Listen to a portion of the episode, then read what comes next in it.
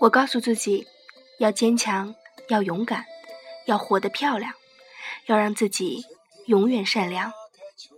嗨，我是冰花，我在成都，你好吗？这世界总有人做着不需要被人理解的事儿。在夏天消失之前，我摘下了院子里最后一只红番茄，是红番茄。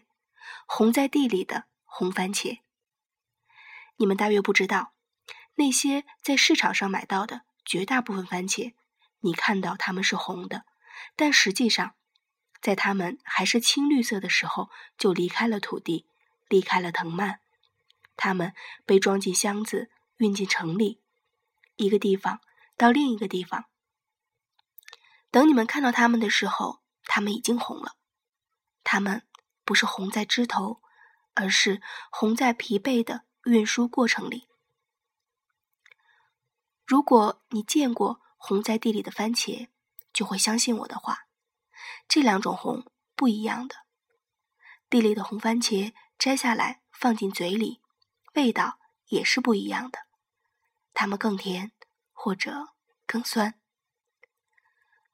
我知道，我写下这些，不会有多少人。愿意认真去读，在很多人眼里，番茄到底是红在地里，还是红在运输途中，一点也不重要。可我不这样想。生命是一种博大的东西，除了番茄，还有南瓜、生姜、辣椒、小葱和玉米。我家不到七十平方米的一楼小院，挤满了各种蔬菜。不仅如此，两周前买来的红薯，有一只放在厨房角落忘记吃，发现的时候长出了嫩芽，干脆把它放在盘子里，每天浇水。又是两周过去，这就长成了我心里想要的样子，水培盆景。把它放在落地窗前，枝叶就倚靠在玻璃上。它们总是朝着屋外光的方向伸展。过两天，让它们转身，背阴的一面对着光。再过两天，这背阴的一面又伸展开来。小说《海上钢琴师》里，那个世人无法理解的钢琴师一九零零，从出生那天起一直待在海上，从没离开过大船。有一天。一九零零终于鼓起勇气准备下船了。他走到第三级台阶的时候，回望了大海，又转身回到了船上。你在海上待了三十二年，从出生到现在从不离开，为什么？现在又为什么想离开？为什么又要回来？我只是想从陆地上看看大海。他说：“他最终和大船一起消失在海里。也许海洋上的八十八个琴键，在他的世界里比任何事情都重要。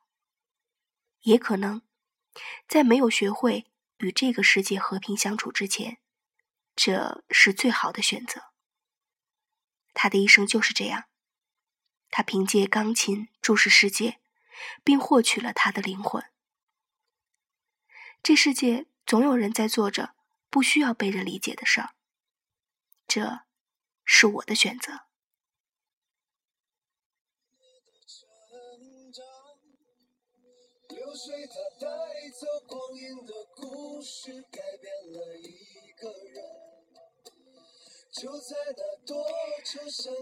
你有没有想做一些什么样的事儿？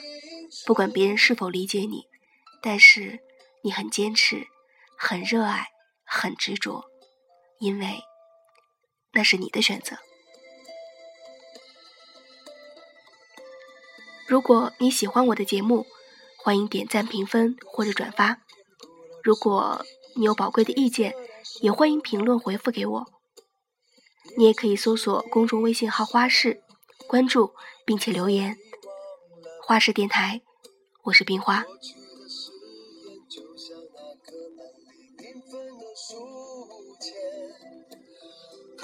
着多少美丽的诗，可是终究是一阵烟。流水它带走光阴的故事，改变了三个人。就在那多愁善感而初次流泪的青春。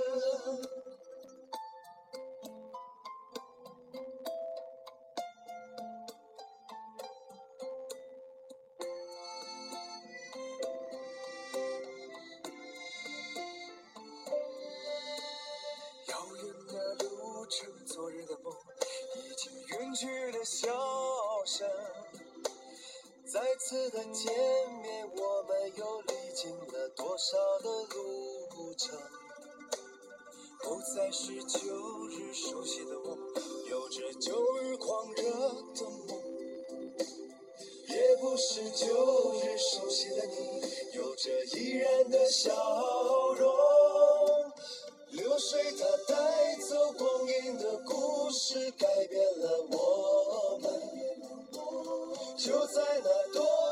善感而初次回忆的青春。